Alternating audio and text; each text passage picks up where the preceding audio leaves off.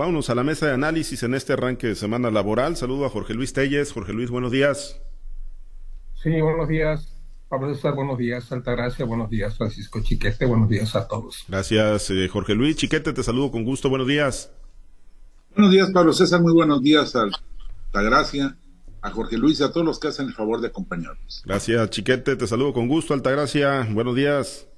Buenos días, Pablo César. Buenos días, Francisco, Jorge Luis. Buenos días a toda nuestra amable audiencia. Gracias, Altagracia. Pues vamos a uno de los temas, eh, Jorge Luis, que la semana pasada pues dio mucho de qué hablar.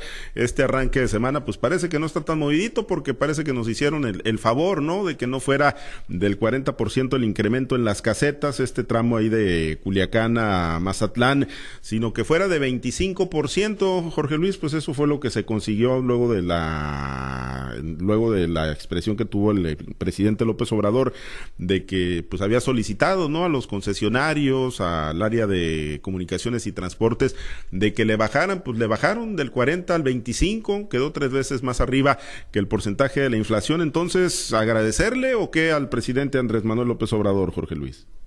Pues agradecerle de qué, o sea, porque nos hicieron el favor de bajar del 40 al 25%, sigue siendo demasiado, demasiado alto, y sobre todo que nadie nos explica por qué específicamente Sinaloa o Nayarit o no sé qué otros estados se han incrementado las tarifas en ese, en ese rango, en el rango del 40, 30%, en algunos casos, en Sinaloa fue 40, con el 25.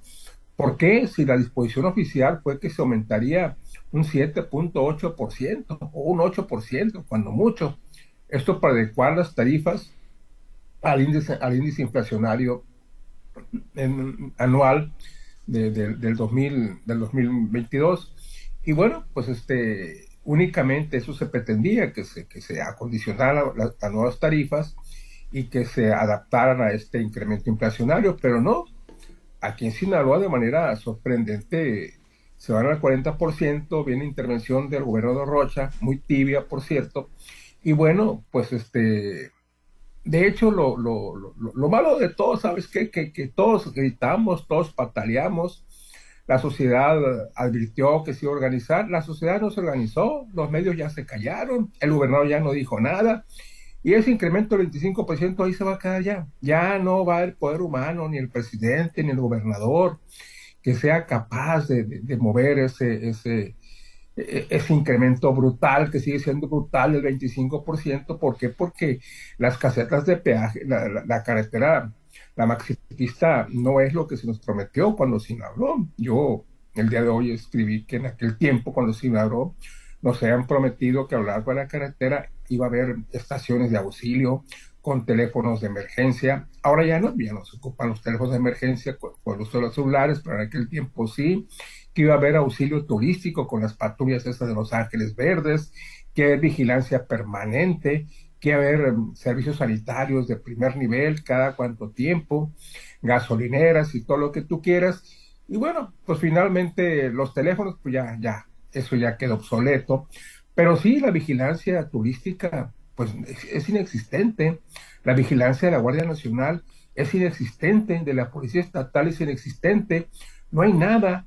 Los servicios sanitarios dejan, distan mucho de ser de primer mundo como se, como se, dio a conocer, pero lo peor y lo, grave, lo más grave de todo es el estado de la carretera, un estado que la convierte para, para manejar y quizás también para, para las cuestiones de la delincuencia de las más um, peligrosas de México, no solo la más cara, sino la más peligrosa de México, considerando un tramo de 200 kilómetros.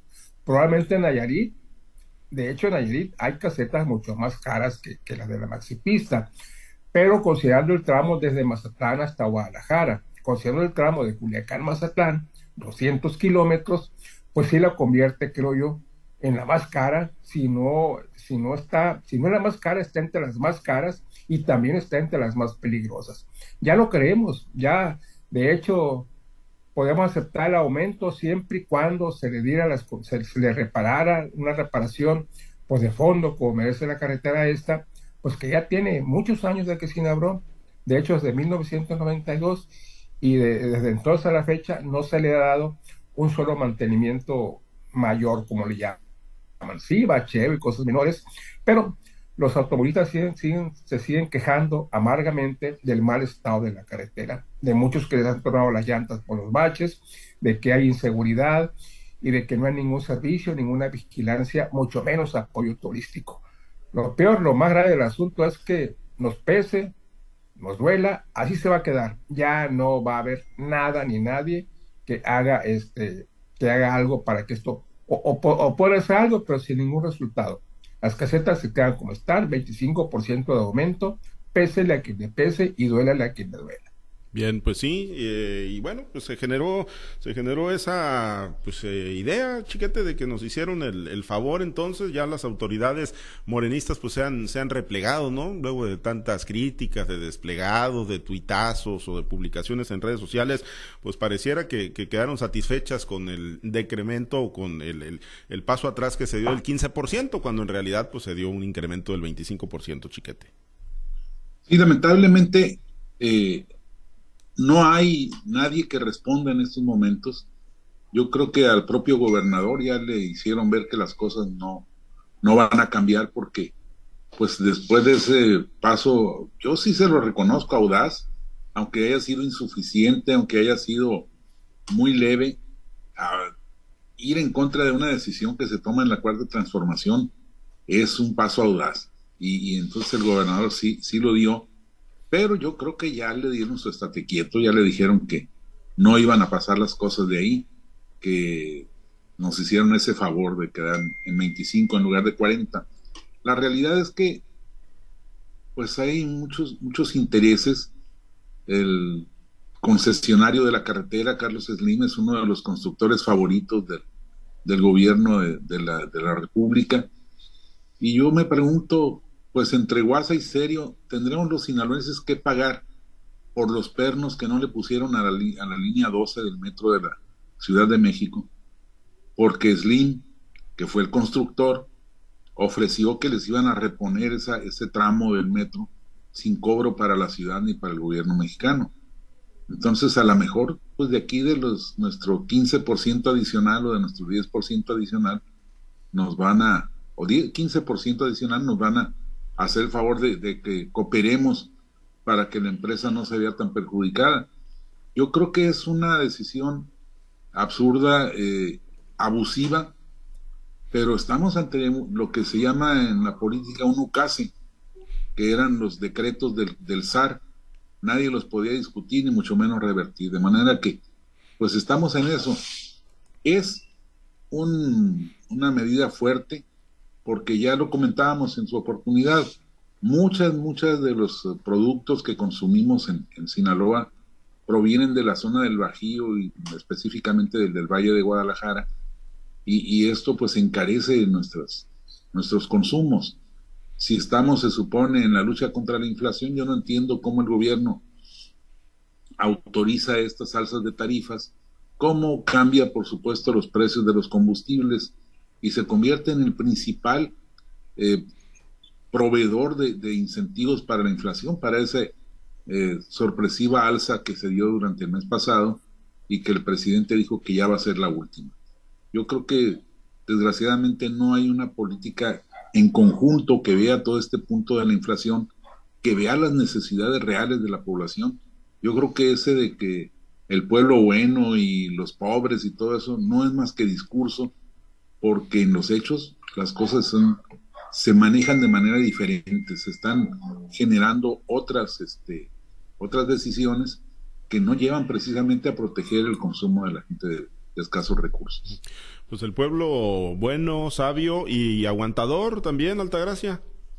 Mira, parecería esto como un modus operandi, por decirlo de alguna manera, de la cuarta transformación. Primero te avientan el trancazo y si lo aguantaste, no te moriste, no te fue el aire, no te desmayaste, pues así lo dejan, pero en este caso, como hubo pues alguna una ola de molestia que, que realmente llegó hasta al, al, primer mandatario de este estado y que lo llevó a lanzar ese ese pequeño comunicado donde dice pues que no estamos de acuerdo la mayoría de los sinaloenses y que él respalda esta incomodidad de parte del pueblo sinaloense, pues este como en una eh, situación de, benevolencia por parte del concesionario de la carretera, pues decide de, no, de, no subirnos el 40% y solamente dejarlo en un 25%.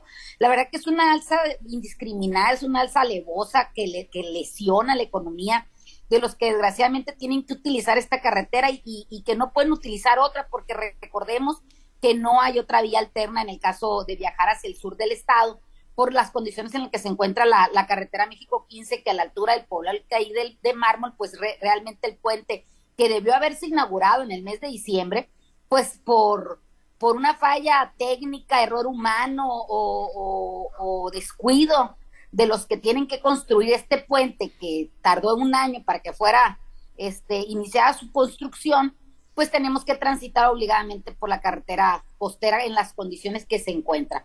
Cuando hay un aumento de, de, tarifas o cuando hay un aumento en cualquier producto es porque eh, hay un encarecimiento de algún insumo, de la mano de obra, de los materiales que se utilizan, pero cuando vemos que en esta carretera realmente lo que, lo único que no han hecho es arreglarla, mantenerla, darle manita de gato, pues entonces no se justifica este aumento, porque en todo caso pudiéramos decir, ah, bueno, los materiales para reparar la carretera, bueno, pues hacen este que, que se tenga que subir el peaje porque, porque nos cuesta, le cuesta a la empresa poderla mantener, pero realmente en las condiciones que se, que se encuentra, realmente vemos que esto es un asalto a la ciudadanía, es, es lesivo, es abusivo y aún en cuanto se encuentra el 25%, ¿a quién beneficia? Pues solamente beneficia al amigo del, del presidente, ¿no?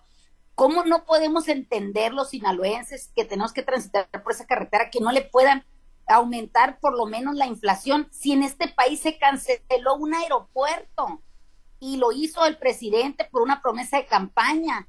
Lo hizo porque tenía la facultad de hacerlo aún con el costo económico que tenía el hacer esta, esta cancelación. ¿Cómo es posible que no se pueda hacer nada para que esa carretera, en primer lugar, se repare se, le dé mantenimiento fuerte, mantenimiento que realmente lo podamos sentir los, los ciudadanos y no lo tengamos en, en esas condiciones de abandono que se encuentra. ¿Por qué no se puede hacer nada por parte del gobierno eh, para revisar esa concesión? No se le quiere lastimar, molestar, dañar a este amigo del presidente de la República. Me parece que es una burla lo que le hacen al, pueblo de Sinaloa, a los transportistas, a los comerciantes, el no poder revisar estas concesiones con el solo hecho de decir, es que ya venía desde antes, es que ya este lo hicieron los gobiernos del pasado y, no es una cosa que le atañe al gobierno de la cuarta transformación. Claro que le atañe. Si realmente este gobierno tuviera la intención de que las cosas funcionaran, por lo menos en este sentido de, no hacer este aumento tan lesivo a la carretera, bueno, pues creo que pudiera revisar esa concesión y, encontrarle una salida decorosa, honrosa y sobre todo honesta para el pueblo de Sinaloa y para los que tengan que utilizar esta carretera. Me parece que es más falta de empatía, más falta de compromiso lo que hay que realmente un problema legal que pudiera haber con esta concesión. Si aceptó este constructor, este mal constructor, arreglar, como dice Francisco, de manera gratuita, entre comillas, la línea 12 del, del metro que costó vidas al pueblo de México, ¿por qué no arreglar esta carretera y no, no hacer este tipo de abusos y esta burla que le están haciendo a los usuarios de esta de esta importante vía de comunicación en Sinaloa. Pues sí, y la, y la burla pues es con la complacencia, ¿no? De las autoridades federales, ¿no? Indiscutiblemente. Y bueno, ya señalaba Chiquete Jorge Luis el tema de la, de la inflación, ¿no? Lo que contribuye ya las líneas de, de autotransporte, pues ya empezaron a reportar, ¿no? Los usuarios que, que hay un incremento en el costo del pasaje, ¿no? Pues tomando como pretexto este aumento, pero bueno, en términos generales, pues la, la inflación, aunque ya cerramos enero, pues se ha prolongado la cuesta y, y bastante con el alza en los precios de productos muy, muy básicos y muy elementales en la dieta de los mexicanos, Jorge Luis, particularmente el huevo que anda por encima de, de 100 pesos la cartera. Y el costo de, los fletes también, aparte del pasaje, todo del, transporte de pasajeros, el costo de, los fletes es una es una cadena que impacta y en el caso del noroeste de, de, México, pues súmale las salsas a las casetas de Nayarit a las de Sinaloa, pues se convierte en una, en una tremenda carestía desde Guadalajara hasta la ciudad de, Los Mochis, y no sé en Sonora como, como habrán quedado, pero no, es, no he escuchado mm, protestas de allá de Sonora, pero de todos modos, súmale ahorita de Guadalajara a Culiacán, ¿cuánto no te cuesta? O sea, viajar por, por carretera, pues ya es mucho más caro que viajar en, en avión inclusive. Entonces, esto detona obviamente la carestía. Y hablando de carestía, bueno, pues recientemente, la semana pasada, supimos también de, la, alza de, la tasa de intereses del Banco de México, que está ya por encima de los 10 puntos porcentuales. Es una ecuación difícil, difícil de entender, ¿no? Que se suben las tasas de intereses de parte del Banco de México para controlar la inflación. Parece difícil de entender, al menos lo explican, pero yo sigo sin entender el por qué, que, por qué eso reduce que la gente pida dinero prestado y al bajar el circulante, pues necesariamente baja la demanda y, baja la, la, oferta también, y que eso se traduce en una, en una baja en, en los precios. Yo de plano no lo entiendo, me parece raro, quizás tengan razón los técnicos, especialistas en esto, pero el caso es que Ojo, las tasas de interés están por arriba de, arriba de los 10 puntos porcentuales, pegándole al 11. Los que tienen tarjeta, los que usan las tarjetas de crédito, péguenle una revisadita. Los que tienen créditos con tasas variables, peguen una checadita a ver cómo quedaron, porque seguramente se fueron para arriba los adeudos que tienen con la banca, no los que tienen tasas fijas, porque ellos este, no les afecta. Pero sí los que tienen tasas variables, como son las tarjetas de crédito, como son otros créditos, otros préstamos, ahí sí va a afectar. Y te digo, no sé por qué esta medida vaya a bajar la inflación, pero para mí puede ser al revés, puede ser contraproducente que se, que se eleven las tasas de intereses, bueno, pues probablemente inhiba la contratación, la contratación de créditos, pero los que ya los tienen, tienen que pagar necesariamente a tasas mayores y ahí va, ahí va la carestía, y ahí va también la falta de circulante para la gente. Quisiera que alguien me lo explicara con manzanas contra manzanas para poder entender. A ver, chiquete, saca las manzanas y las peras. Mira, es muy sencillo. Es controlar la inflación a costa del hambre.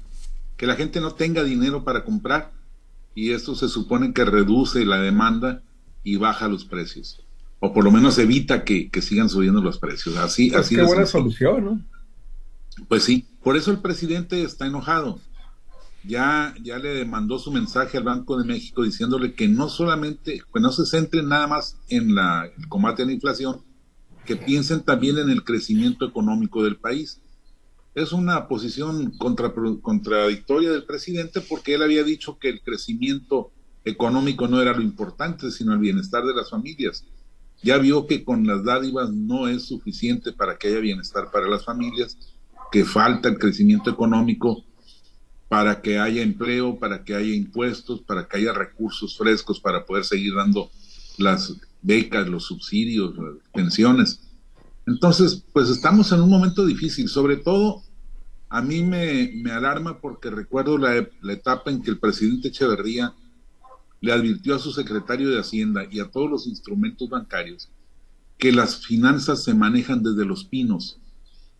Y los empezó a manejar desde los pinos y así terminamos, de un dólar de 12.50, terminamos en uno de 26 y fracción, allá por 1976. Y desde entonces no hemos podido estabilizar la situación económica precisamente porque las finanzas se manejan en los pinos, en la oficina presidencial. Estamos regresando aparentemente a esta circunstancia si el presidente se ve muy, muy urgido respecto de la elección del 2024, seguramente que va a lanzar su propia versión de las finanzas se manejan desde Palacio Nacional y entonces sí, agarrémonos, porque no va a haber límite ni a las eh, emisiones de circulantes sin respaldo, no va a haber límite a, los endeudamientos, en fin, todo eso que nos ha llevado a vivir tantos años de dificultades financieras a lo largo de, este, de la etapa reciente del país. Yo creo que la inflación está enfrentando al gobierno a su propia realidad, a su propio proyecto, y les está demostrando que no, que no existe una, una fórmula adecuada para manejar las cosas. Eh, por un lado, el presidente pues ya se, se libera de la presión de estar subsidiando el consumo de las gasolinas, pero por el otro, pues la, está mandando a la gente a que le a que le, golpee más la situación económica, porque ya lo que era un subsidio, era motivo de, orgullo que nuestra gasolina era más barata que en Estados Unidos, nuestra inflación era más baja que en Estados Unidos, ahora ya no existe. La gasolina ya es más cara en México que en Estados Unidos, la inflación es más alta en México que en Estados Unidos, y de nada nos ha servido ese superpeso que valía menos de 20 pesos por dólar cuando que, se manejaba como un logro de la, de la actual administración gubernamental. ¿De qué sirve si nuestro peso no alcanza comprar lo que compraba antes?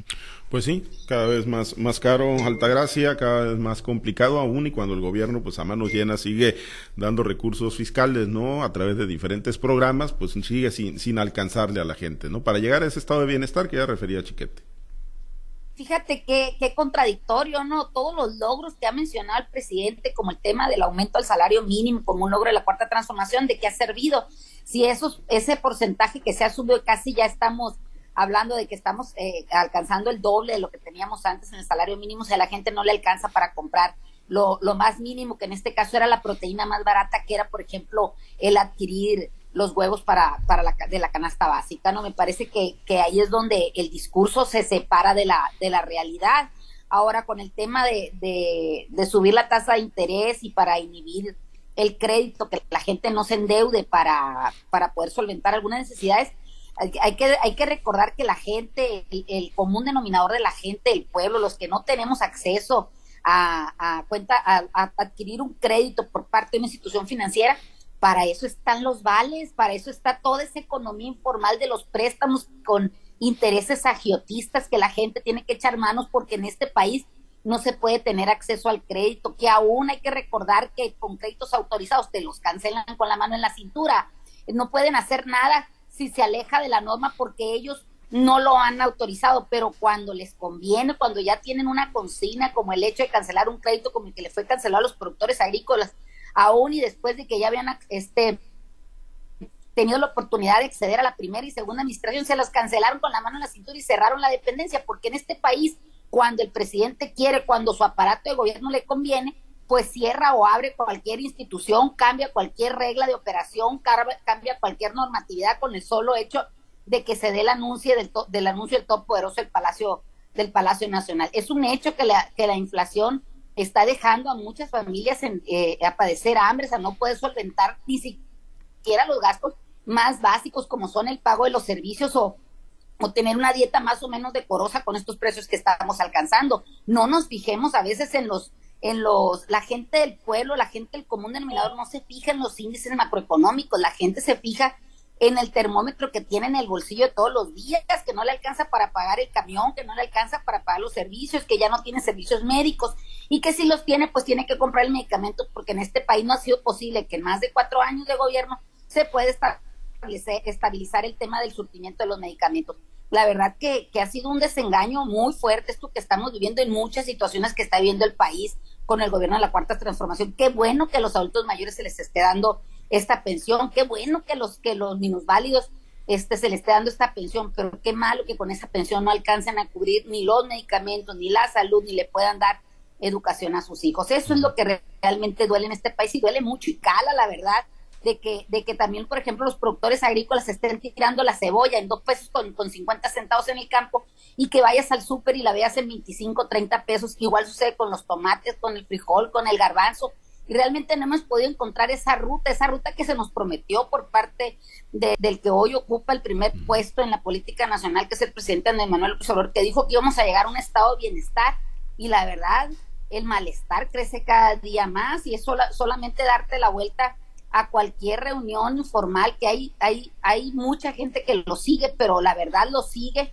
porque representa eh, el, darle la, el darle la vuelta, el darle la contra todo lo que vimos en el pasado, pero de ninguna manera significa que este sea la solución la, para, para los problemas que seguimos enfrentando y que seguramente si no se hacen cosas de fondo, pues seguiremos padeciendo los ciudadanos. La inflación es incontenible, los malos servicios persisten y la seguridad es galopante, ¿no? A veces, este, por ejemplo, aquí en la, en la zona donde yo me encuentro, estamos eh, desde hace desde el día sábado prácticamente sitiados y no podemos salir con tranquilidad de nuestros, de nuestra aquí de la zona norte de Culiacán, porque hay retenes de, de, policías, de, ejército, de Guardia Nacional por todos lados y, la verdad pues ah, no, no nos damos cuenta qué es lo que está pasando, por lo menos no nos informa qué, es lo que está pasando, pero sí son actos de molestia que la ciudadanía tiene que vivir, ¿no?